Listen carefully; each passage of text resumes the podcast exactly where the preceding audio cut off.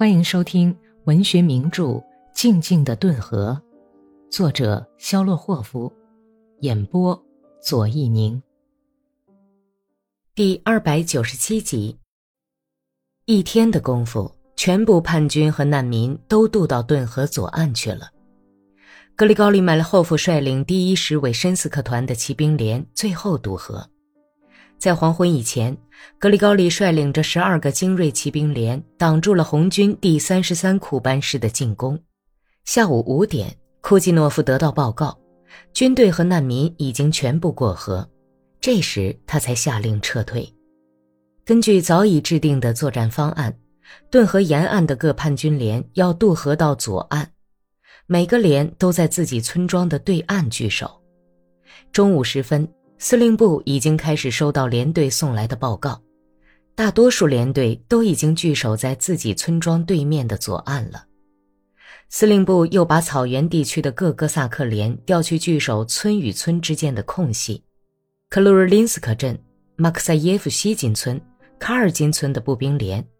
拉特舍夫村、里霍维多夫村和格拉切夫村的连队守在佩拉列夫卡、维申斯克、列比亚任斯基。克拉斯诺亚尔斯基等村之间的空隙上，其余的连队全都撤到后方，撤到顿河左岸各村，杜布洛夫卡、切尔内和格罗霍夫卡。按萨夫诺夫的意图，要在这里编成预备队，以备司令部在顿河防线被突破时使用。沿顿河左岸，从卡赞斯克镇西边的村庄起，直到霍皮奥尔河口。叛军筑起了绵延一百五十俄里的阵地。哥萨克们渡河以后，就准备进行阵地战，急急忙忙地挖掘战壕，砍伐杨树、柳树和橡树，建筑掩体和机枪阵地，把从难民那里弄来的所有空袋子都装上沙土，在连绵不断的战壕前面垒起一道胸墙。傍晚，各处的战壕都已经挖好了。叛军的第一和第三炮兵连隐蔽在维申斯克镇外的松树林里。八门大炮一共只有五发炮弹，步枪子弹也快打光了。库季诺夫派出传令兵到各处传达严禁随便开枪射击的命令。命令里建议从每个连里选出一两名狙击兵，发给他们足够的子弹。这些特等射手专门消灭红军的机枪手。和在右岸村庄街道上出现的红军战士，其余的人只有在红军企图渡河的时候才准许开枪。黄昏时分，格里高利已经把散住在顿河岸上的自己一师人巡视了一遍，又回到韦申斯克来过夜。禁止在河边地带点火，所以韦申斯克也没有火光，整个顿河左岸全都浸没在一片紫色的烟雾中。一大清早。八字记的山岗上就出现了红军的先头侦察兵，很快，整个右岸从霍皮奥尔河口镇到卡赞斯克镇的山岗上都出现了侦察兵。红军的阵线像滚滚洪流涌到顿河岸边来。后来侦察兵不见了，直到中午，山岗上处处沉没在痛苦空旷的寂静中，像死了的世界。风卷起的白色尘雾在黑特曼大道上翻滚，南天边一直笼罩着大火燃起的深紫色烟雾，被风吹散的黑云重又汇集在一起，像翅膀似的黑云影子投在山岗上。白亮的电光在白昼中闪烁，闪电顷刻间给蓝色的云堆镶上了一条弯弯曲曲的银色花边。接着，像闪光的长矛一样刺了下来，刺到一座古堡的突出的顶部。一声霹雳仿佛刺破了天上的黑云，从黑云堆里泻下倾盆大雨，风斜吹着急雨，像上下翻滚的白浪，泼到顿河沿岸群山白垩的山坡上，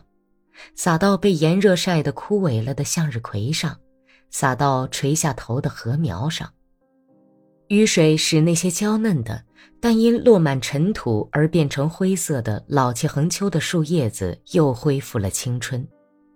春苗水灵灵的闪着亮光，黄脸盘的向日葵抬起了圆圆的脑袋。从菜园子里散发出倭瓜花的芳香。干旱的土地吸足了甘霖，好久还在吐着热气。中午时分，像稀疏的散兵线一样，散布在顿河沿岸，一直绵延到亚速海的山岗上的古堡边，又出现了红军侦察兵。站在沿岸的古堡上，顿河对岸布满了像绿色小岛似的湖泊的黄沙平原，一眼可以看到几十俄里以外。